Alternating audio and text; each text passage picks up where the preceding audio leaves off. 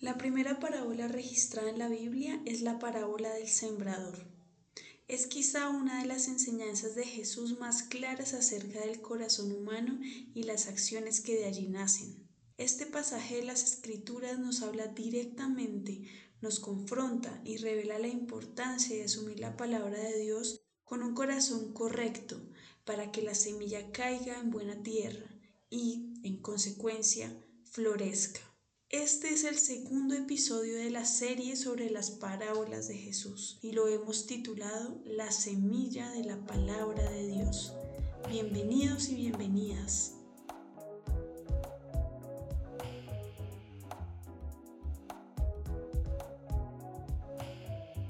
Otra vez estamos aquí con ustedes, Jonathan y yo, y el día de hoy vamos a hablar acerca de la parábola del sembrador como parte de esta temporada sobre las parábolas de Jesús. Y como siempre, saluda a Jonathan.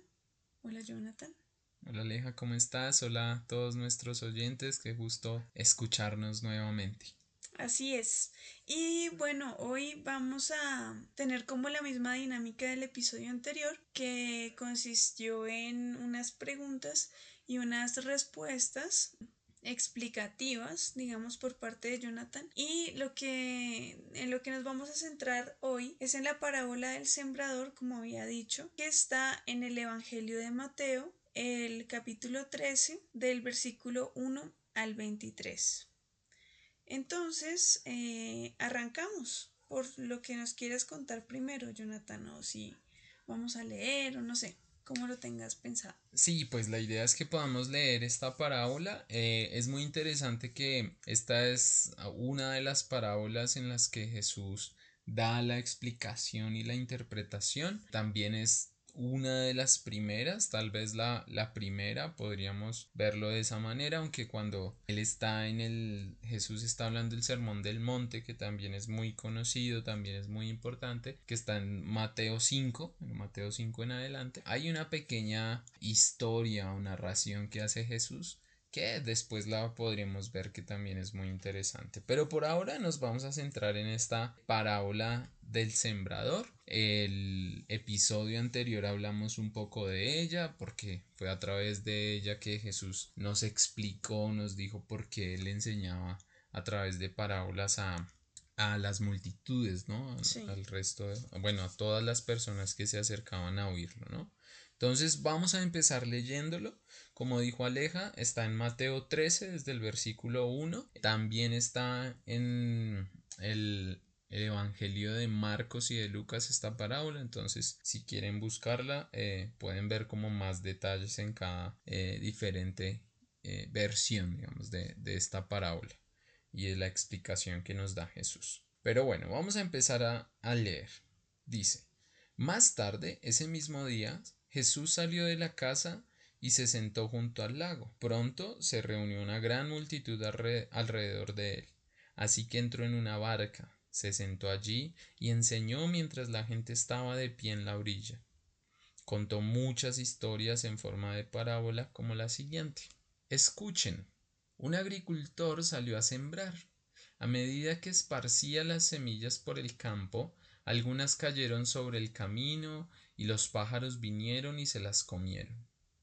Otras cayeron en tierra poco profunda con rocas debajo de ella. Las semillas germinaron con rapidez porque la tierra era poco profunda, pero pronto las plantas se marchitaron bajo el calor del sol, y como no tenían raíces profundas murieron. Otras semillas cayeron entre espinos, los cuales crecieron y ahogaron los brotes. Pero otras semillas cayeron en tierra fértil y produjeron una cosecha que fue treinta, sesenta y hasta cien veces más numerosa de lo que se había sembrado.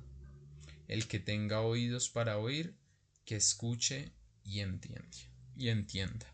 Esto hasta el versículo eh, nueve 9 Vamos a, saltar al versículo 18 que dice así. Escuchen ahora la explicación de la parábola acerca del agricultor que salió a sembrar. Las semillas que cayeron en el camino representan a los que oyen el mensaje del reino y no lo entienden. Entonces viene el maligno y arrebata la semilla que fue sembrada en el corazón. Las semillas sobre la tierra rocosa representan a los que oyen el mensaje y de inmediato lo reciben con alegría. Pero como no tienen raíces profundas, no duran mucho. En cuanto tienen problemas o son perseguidos por creer la palabra de Dios, caen. Las semillas que cayeron entre los espinos representan a los que oyen la palabra de Dios, pero muy pronto el mensaje queda desplazado por las preocupaciones de esta vida y el atractivo de, la riqueza, así que no se produce ningún fruto. las semillas que cayeron en la buena tierra representan a los que de verdad oyen y entienden la palabra de Dios y producen una cosecha 30, 60 y hasta 100 veces más numerosa de lo que se había sembrado. Y bueno, esta es nuestra parábola del sembrador y eh, vemos entonces cómo Jesús cuenta la parábola, pero también hace la explicación. No leímos los versículos del 10 al 17 más o menos, porque eh, en, el episodio anterior los habíamos leído y veíamos cuál era la intención de ese pasaje. Así que eh, si quieres recordarlo un poco, puedes volver al episodio anterior o leerlo en tu Biblia también, sería súper. Sí. Bueno, y entonces cuéntanos qué tienes preparado. ok, bueno, bueno. Em, pues nada, vemos, vemos muy claramente lo que Jesús nos quiere enseñar a través de esta parábola y pues lo que queremos hacer en esta ocasión es eh, centrarnos un poco en los aspectos que explica Jesús eh, para tratar de entenderlos mucho mejor, detenernos. Hay algo clave que dice eh, al final Jesús cuando está explicando la, la parábola y es que dice que los que dan buen fruto son aquellos que oyen y entienden de verdad.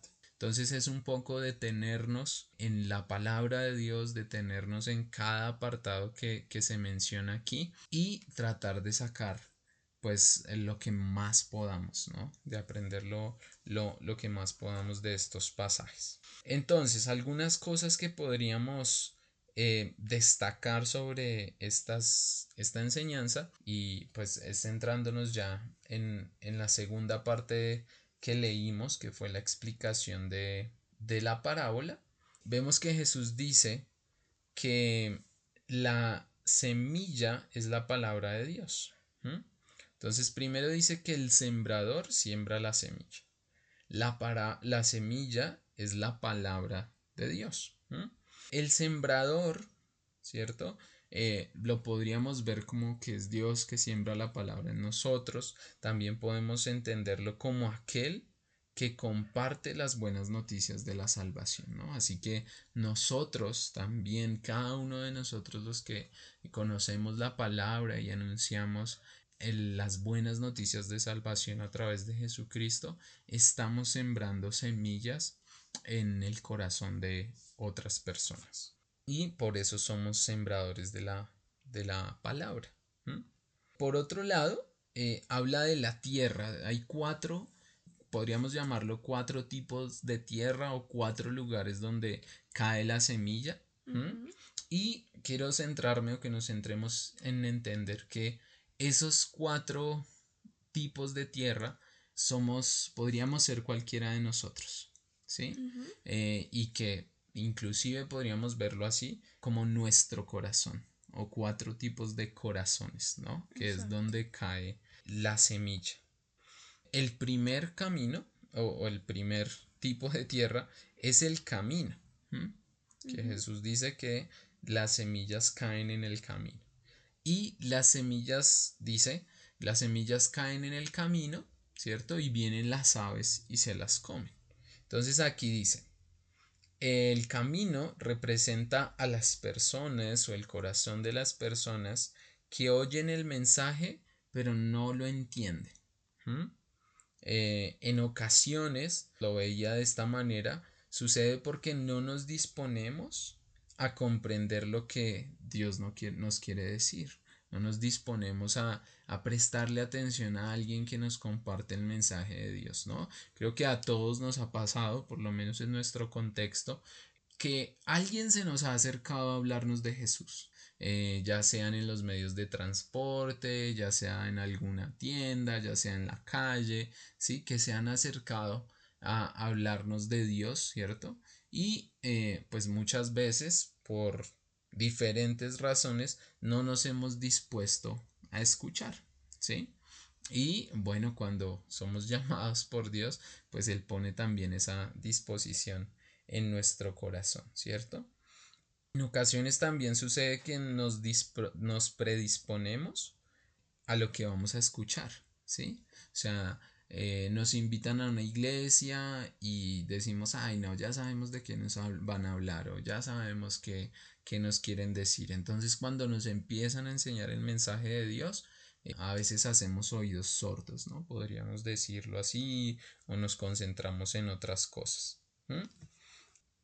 Pero si nosotros ponemos atención o nos disponemos a escuchar la palabra, pues es el Espíritu quien nos trae el convencimiento de pecado, de justicia y de juicio, que es como lo dice eh, la palabra. Entonces, después dice que en la parábola Jesús decía que las aves se comían la semilla o se llevaban la semilla. Jesús explica que la, esas aves se refiere al enemigo, que arrebata el mensaje, ¿sí? El, enemigo, Satanás, ¿cierto? Eh, se lleva el mensaje de nuestro corazón, ¿sí? ¿Cómo puede suceder esto? Olvidamos lo que hemos escuchado, lo dejamos ir también, como decías en algunos ejemplos que, que mencioné hace poco, cuando nos invitan a, a, conversar acerca de Cristo, nos predisponemos y dejamos que todo lo que nos entra por un oído salga por el otro, ¿sí? Y eh, pues de esa manera el mensaje se va de nuestro corazón. Y dice Satanás, lo quita o el enemigo lo arrebata. ¿Listo? Sí, bien hasta ahí. ok, entonces estamos todos bien y vamos a pasar a la segunda, al segundo tipo de, de tierra y en este caso es la tierra rocosa. ¿no? Sí. O el, el pedregal lo dice en otras versiones, refiriéndose a lo mismo. Y dice que es aquellos que escuchan el mensaje con alegría o con gozo, ¿sí? Al principio lo escuchan con ánimo, con, con entusiasmo, ¿cierto? Y decía eso, ¿no? Los que, las semillas que caen en la tierra eh, rocosa, pues crecen rápido, ¿sí?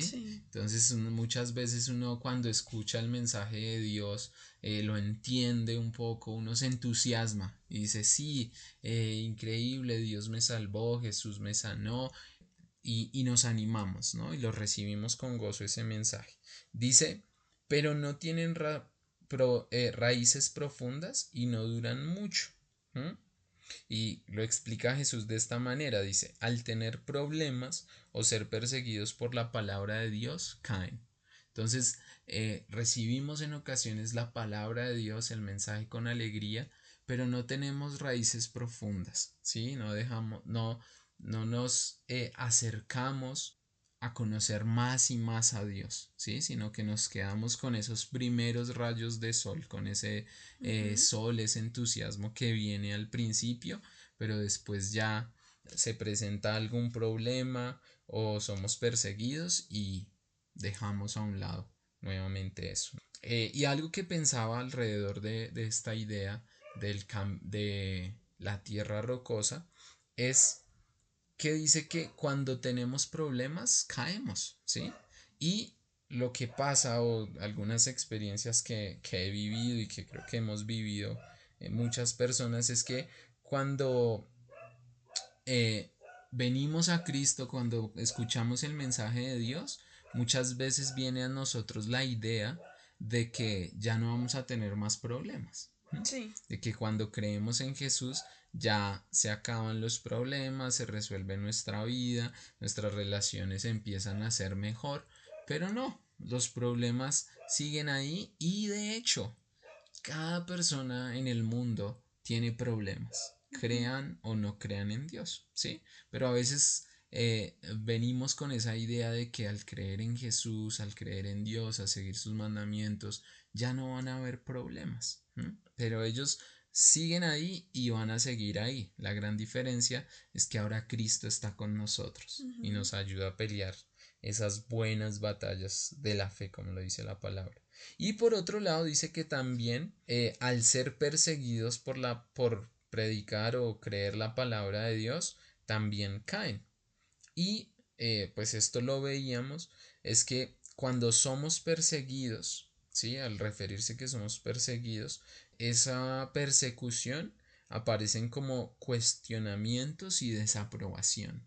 ¿no? De generalmente si nosotros no crecimos en un contexto eh, con, donde la palabra de Dios era común, donde los principios de la palabra de Dios eran eh, algo natural en, en nuestro hogar, pues inclusive nuestros padres, nuestros hermanos, nuestros amigos empiezan a cuestionarnos porque hemos cambiado, porque hemos sido transformados, ¿cierto? Y eh, desaprueban un poco algunas decisiones que, tomamos después de creer en Cristo. Eh, ir a la iglesia, eh, hacer o dejar de hacer algunas acciones y generalmente vemos desaprobación. Entonces muchas veces eso hace que, que la fe caiga, ¿sí? Nuestra fe caiga. Y bueno, esa sería como la tierra rocosa. Sí. ¿Preguntas hasta ahí? No, por ahora no. Eh, si algún oyente tiene preguntas, si, si tiene alguna duda hasta lo que hasta el momento o después de lo que digamos ahora, recuerden que pueden escribirnos, pueden preguntarnos ahí a través de, de, nuestros medios digitales. ¿Listo? Eh, sigamos entonces con la tercera semilla que, o no la tercera semilla, no, perdón, la, el tercer tipo de tierra, y son las semillas que caen en los espinos. En los espinos se refieren como a arbustos con espinas. Eh, lo que decía ahí era que esas semillas crecían, pero los arbustos no permitían que entrara el suficiente sol y se ahogaban. Y esto lo, lo habla Jesús de esta manera, dice, los que, los que caen en los espinos son los que oyen el mensaje, pero pronto el mensaje es desplazado por las preocupaciones de esta vida y el atractivo de las riquezas. Entonces, algo que me pareció clave es esta palabra desplazado. El mensaje es desplazado por las preocupaciones o el atractivo de las riquezas. Y yo pensaba también esta palabra como el mensaje es reemplazado por las preocupaciones de, la, de esta vida y el atractivo de las riquezas. ¿sí? Y las preocupaciones de esta vida las podemos ver eh, en la palabra, nos hacen referencia a ellas en Mateo 6, también Jesucristo, hablándonos de y, diciéndonos no se preocupen eh, por las necesidades de esta vida. Y él decía necesidades como el alimento, la comida o la bebida, ¿no? Necesidades como la ropa, la vestimenta que nos pondremos hoy o mañana, ¿cierto? Por la vivienda donde viviremos y tendremos techo, ¿sí? Y pues nosotros podríamos conocerlas como las necesidades básicas, ¿no? Todos necesitamos comer, todos necesitamos un techo donde vivir, ese tipo de necesidades. Pero él dice, no se preocupen por esas necesidades. Y es que a veces creemos que nuestra vida completa se centra en cumplir o satisfacer esas necesidades básicas. Tengo que trabajar para llevar alimento. Obviamente eh, trabajamos para proveer nuestro hogar, para proveer necesidades de nuestros seres amados, pero es en ocasiones hacemos que esas necesidades básicas reemplacen el mensaje de Dios, reemplacen la justicia de Dios, reemplacen la palabra de Dios y reemplacen la presencia de Dios. Por otro lado está el atractivo a las riquezas. Eh, yo lo pensaba como el deseo de tener más, ¿cierto? Y pensar que nuestro gozo, nuestra alegría, nuestro confort puede venir de un lugar o de algo diferente a Dios. Entonces nos complacemos en las riquezas, ¿no? En tener el último modelo, lo mejor, ¿cierto? Que no está mal tener lo mejor, obviamente, pero eh, que eso, ese anhelo o ese trabajo por obtener las mejores cosas, ¿cierto? No desplacen la palabra de Dios, la presencia de Dios en nuestras vidas. Y bueno, algo que me parece clave decir en este momento de estas tres cosas y de, estas, de estos tres tipos de tierra que hemos visto, repetimos, eh, el camino, la tierra rocosa y los espinos, es que ninguna de estas tres produce fruto. ¿sí? o sea, no permiten que la planta crezca lo suficiente para dar el fruto. ¿no? Entonces, eso es bien interesante porque solo va a haber entonces una forma en que nosotros podamos dar el fruto que Dios quiere de nosotros. Y esta es la última parte que vamos a ver. De pronto podemos... Exactamente. Sí, te iba a decir que como mis preguntas van a estar más basadas en ese eh, último tipo de, de corazón o de tierra, que sí damos una de los recomendados, y pasamos al final a las preguntas y ese último tipo de persona o de corazón. Sí, excelente. Sí, sí me parece. Bueno, entonces eh, vamos a los recomendados.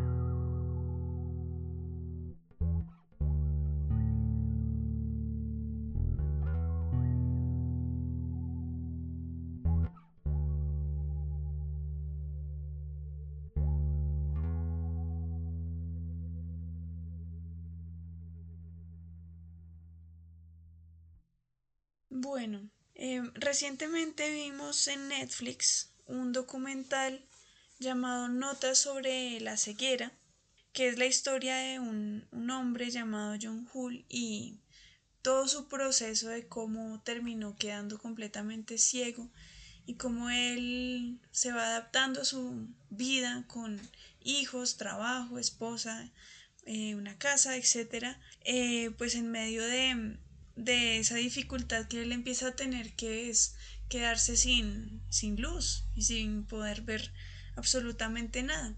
Y lo traigo hoy porque me pareció muy interesante pues todas las reflexiones que él hace, pero sobre todo me llamó eh, mucho la atención como él habla de una conversación que tuvo con Dios y cómo esa conversación con Dios le dio fuerza para seguir adelante, pues a pesar de esa situación tan difícil que era estarse quedando completamente ciego, sin poder ver crecer a sus hijos. Y bueno, no les voy a adelantar más. Me parece un documental muy, muy bonito. También hay un libro que escribió él y pues de hecho él escribió varios libros y em, pues lo recomiendo también y fundamentalmente porque estamos hablando de mm, qué es lo que hace la palabra de Dios en nosotros. De acuerdo al corazón que tengamos, pues actúa o no en, nosotros. Entonces me acordé de ese documental. Súper, súper, está muy chévere y sí, definitivamente es eh, súper recomendado. Eh, este, este documental o película, bueno, no sé, tiene, tiene como algo bien, Bien chévere, una narración bien interesante, sí. Bueno, mi recomendado eh, no está tan poderoso, pero es un recomendado un poco tierno y es, la película de El Lorax en busca de la mm. trúfula perdida, no sé, es basada, es una película pero está basada en un libro de Dr. Seuss que tiene el mismo nombre, El Lorax. Y bueno, esta película eh, trata sobre eh, la tala de árboles, ¿no? Y un ser, mm. eh, hmm. no sé cómo llamarlo, mágico, bueno, no sé cómo, cómo quieran llamarlo, que es el defensor de, del bosque y de los árboles, ¿no? Y pues es interesante porque al final solo queda una semilla y es la semilla que puede volver a sembrar un bosque, volver a hacer que, que crezca la vida, podríamos decirlo de esa manera, ¿no? Y pues justo como estamos hablando de sembradores y semillas, me pareció pertinente. qué lindo. Sí, claro que sí. Bueno, entonces ahora sí, cuéntanos el último y te hago las preguntas. Dios mío. A ver cómo nos va. Bueno, listo. Eh, bueno, entonces ya habíamos hablado de, de tres tierras o tipos de tierra, el camino, eh, la tierra rocosa y eh, los espinos. Y finalmente, pues Jesús habla de los que caen en la buena tierra, ¿sí? Y se refiere a que son aquellos que representan a los que de verdad oyen y entienden la palabra de Dios. Y de esta manera, pues producen una cosecha 30, 60 y 100 veces eh, más numerosa.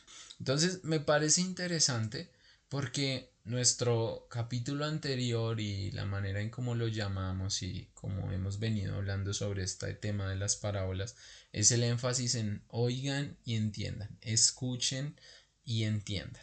Entonces Jesús nos está diciendo que eh, la buena tierra se trata de de verdad escuchar y entender, hacer el esfuerzo por entender eh, lo que nos quiere decir la palabra de Dios. ¿Por qué? Porque como lo hemos visto en, en, las, en los tipos de tierra anterior y también eh, esto a mí especialmente me, me, me, hace pensar que durante nuestra vida nosotros tenemos momentos en que somos cualquiera de estos tipos de tierra, ¿sí? No es que, ay, si yo soy la buena tierra, pues es porque siempre fue una, una buena tierra o fue una tierra excelente o porque siempre voy a permanecer siendo una buena tierra, ¿sí? O que no, siempre soy un camino y yo nunca escucho a Dios y no lo voy a escuchar, ¿sí?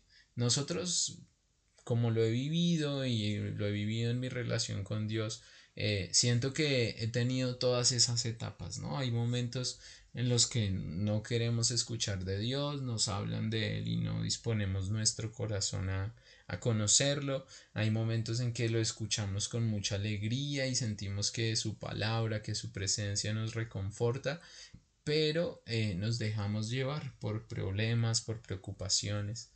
Y pues obviamente también en ocasiones ah, dejamos que eh, las preocupaciones del día a día, de provisión, ¿sí? de cosas que estamos viviendo en nuestro día a día, eh, nos afecten o esa tentación, ¿cierto? Eh, por el atractivo de las riquezas, de querer reemplazar a Dios. Entonces creo que todos podemos llegar a estar en, en cualquiera de estos estados de tierra, ¿sí? Y pues lo que me llamaba a mí o algo que me mostraba la palabra era a cuidar la tierra, ¿no? A cuidar nuestro corazón, ¿sí? Eh, a permitir que, bueno, lo, he vivido, eh, nosotros tenemos plantas, ¿cierto? En, nuestra casa, eh, yo cuando vivía con mi mamá y mi hermana también teníamos varias plantas, algunas de ellas se murieron y yo siempre, pero ¿por qué? ¿Qué les pasó? Resulta que, bueno, en algunas de esas que que saqué para, para cambiarles la tierra y eso, habían gusanos, sí, habían cosas que ah. dañaban la tierra. Entonces tal vez en nosotros y debemos eh, buscar la manera de proteger nuestra tierra, ¿sí? De estarla revisando constantemente, de estar revisando nuestro corazón, limpiándolo para, para que siga siendo una buena tierra, que escuche y entienda la palabra de Dios. Y esto siempre nos lleva a obedecer la palabra de Dios, a ponerla en práctica y obedecerla eh, entendiéndola como eh, eh, obedecer como una bendición, ¿no? Y siempre lo hemos hablado que pensamos que la obediencia a Dios siempre es como una obligación, como un castigo, como algo, sí, o sea, como que lo que significa obedecer a Dios es privarnos de nuestras libertades, de nuestros deseos. Pero cuando lo entendemos, cuando lo escuchamos y lo entendemos verdaderamente, nos damos cuenta que es un privilegio, ¿no?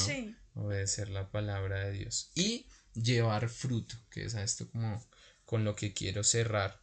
Y dice que la palabra y lo que nos enseña Jesús es que la buena tierra da fruto.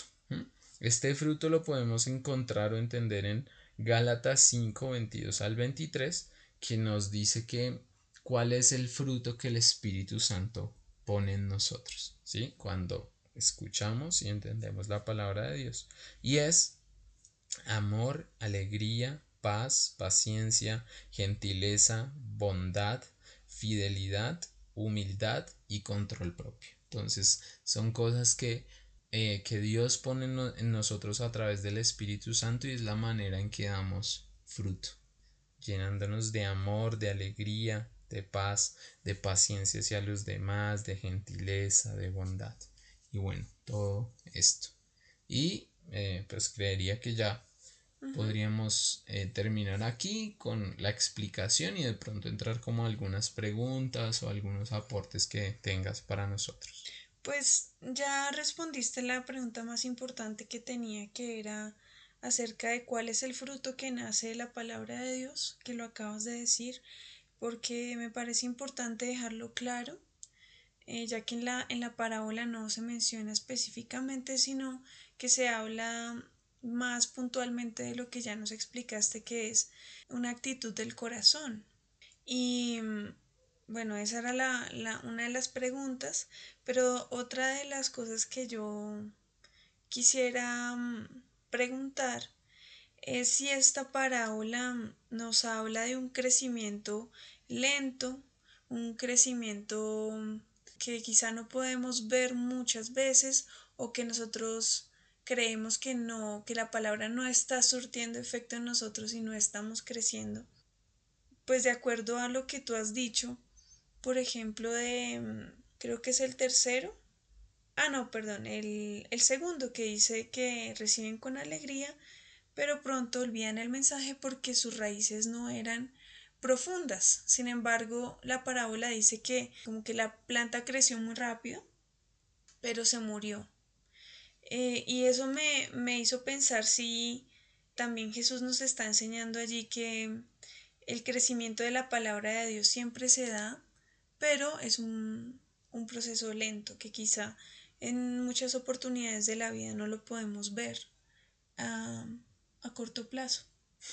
Sí, bueno, yo creo que ahí contestaste muy bien la pregunta, pero eh, sí, básicamente la, la palabra que dijiste es clave o la palabra clave que dijiste es el proceso. Y muchas veces eh, sucede de esa manera, ¿no? Mm, realmente ese, esa parte de, la, de cuando la semilla cae en la tierra rocosa nos habla mucho de, de la falta de proceso, de permitir que Dios haga toda su obra completa y pues nuestra vida en Dios es un crecimiento constante. Entonces, muchas veces nos afanamos porque digamos que vemos el fruto de otra persona, vemos los resultados de otra persona en su vida, en sus familias, en todo, y nosotros queremos ese resultado muy rápido, ¿sí? Pero no nos damos cuenta que hay otras personas que ya llevan un proceso más largo en la palabra del Señor, eh, conociéndolo más y más, eh, también permitiendo que Dios dé el crecimiento, ¿sí? Porque hay una parte también en la palabra donde, si no estoy mal, es en Primera de Corintios, donde Pablo habla algo así como, dice como eh, Apolos plantó o Apolos regó, ¿cierto? Pero es Dios quien da el crecimiento, ¿sí? Entonces eh, debemos estar tranquilos y no eh, creer que nosotros mismos podemos producir ese crecimiento, sino que es el mismo Dios quien lo da. Sí, bueno, y lo otro sí son como dos cositas, dos conclusiones que yo tengo adicionales a lo que tú has dicho. Creo que cubriste como toda la parábola y me quedé sin preguntas y sin conclusiones porque lo hiciste muy bien desde mi perspectiva. y bueno, una de las conclusiones es que de esta parábola que, que, yo veo es que la intención del Señor con su palabra siempre es que haya fruto. Entonces, siempre que estemos expuestos a la palabra de Dios y siempre que nos sentemos a estudiar o vayamos a la iglesia o inclusive a enseñar, es bonito tener esa conciencia de saber que la intención del Señor siempre es que llevemos fruto, no que nos quedemos en, en las tres etapas anteriores, por llamarlas de alguna manera, sino que podamos superar el afán, las preocupaciones, las ansiedades, incluso la, el gusto por el dinero o por las distracciones del mundo, en general y podamos concentrarnos en él y así llevar fruto. Ese es uno. Y la otra pues va en, una dirección diferente a lo que hemos hablado hasta el momento y es que también nosotros somos agricultores que estamos sembrando la palabra de Dios todo el tiempo. Entonces también me parece importante entender eso, que con nuestras acciones, con nuestro, nuestra manera de vivir, de hablar, de relacionarnos con los demás, estamos sembrando también la palabra de Dios en otras tierras.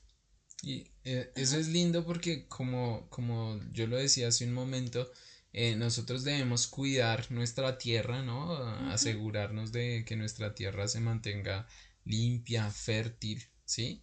Pero como tú lo dices, también podemos ayudar a que otras personas sean tierra fértil, ¿no? Y cada acción que tú, de, que, de la que tú nos hablabas hace un momento, pues permite que otras personas dispongan su corazón a escuchar a Dios, a aprender. Así es. Bueno, esperamos que les haya gustado este episodio y que al escucharlo tengan ganas de escuchar el siguiente y el siguiente y el siguiente. Sí, porque son cinco episodios dedicados a esta serie. Vamos en el segundo y ya nos quedan tres. Seguiremos revisando otras parábolas que también nos pueden enseñar cosas fabulosas. Sí, muchas gracias por escucharnos y nos escuchamos pronto. Ok, bendiciones, que estén muy bien.